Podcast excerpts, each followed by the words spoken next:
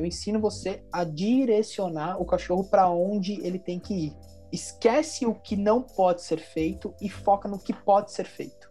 E o que, que pode ser feito para o seu cachorro? A gente vai direcionar ele, tá? Independente do momento. Quando o seu cachorro entra no looping de mordiscar e de pastorear, a gente. É uma ansiedade, né? É uma... Exato. A gente perdeu já o cachorro, perdeu o timing do treino. Quando ele entrar nesse momento, retirar o cão do ambiente e dos indivíduos. Entre aspas, é como se você falasse para ele, cara, quando você faz isso, você vai ter que ir lá no cantinho do pensamento, ficar alguns minutinhos lá para você pensar nas suas atitudes. Em alguns instantes eu volto e te, e te solto. Eu te retiro. Então você tem que ter um canto do pensamento aí pro seu cachorro, cantinho do castigo, tá? Sem bater, sem puxar, sem dar tranco, sem gritar, sem nada do tipo. Você só vai retirar e colocar ele ali, tá? É, inicialmente. É, só que, como eu tô falando para você, a gente vai trabalhar isso antes disso tudo acontecer, antes dele entrar nesse looping da, de mordiscar. Então, a gente vai trabalhar um target. Você vai induzir o seu cachorro a subir em algum lugar.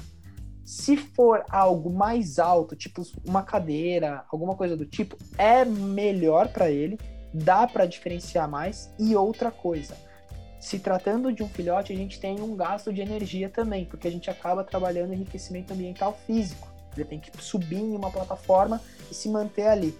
Tá? Então você direciona o cachorro para essa plataforma e você mantém ele ali. Como que você mantém ele ali? Inicialmente você vai ter que trabalhar meio que um fica, tá? Uhum. Que tá, que tá no, no, no, módulo 4, se não me engano.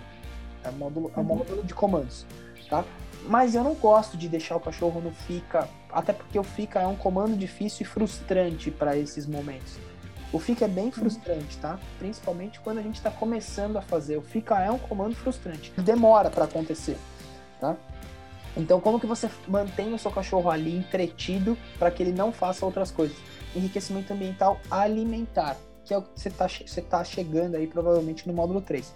Então, anota aí, você vai assistir a aula de target fixo e aí depois você vai atrelar a um, a, a um momento que, que você vai fazer? Você vai tirar ele do, do, do, do quartinho e vai apresentar, uhum. vai trazer ele para sua casa de novo, para o ambiente. Se ele voltar uhum. ao comportamento inadequado, você volta até que quando ele entre no comportamento adequado, aí sim, a partir desse momento, você vai reforçar.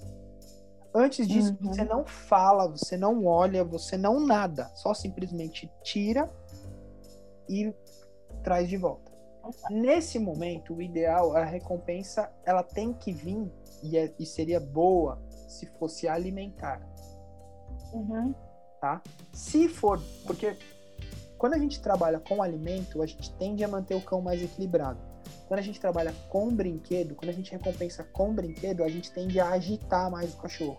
A brincadeira de pastoreio do Austrália, ela funciona da seguinte maneira o, ga, o Australians são, são, são cães de pastoreio de gado.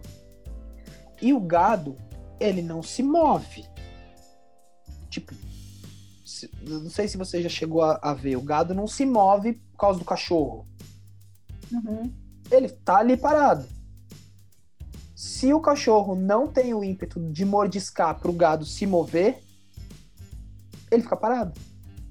Então, o Australian tem esse ímpeto de morder para fazer o gado se movimentar. E aí começa o pastoreio do gado, tá? E diferente dos borders, que o border, border é mordiscador de canela.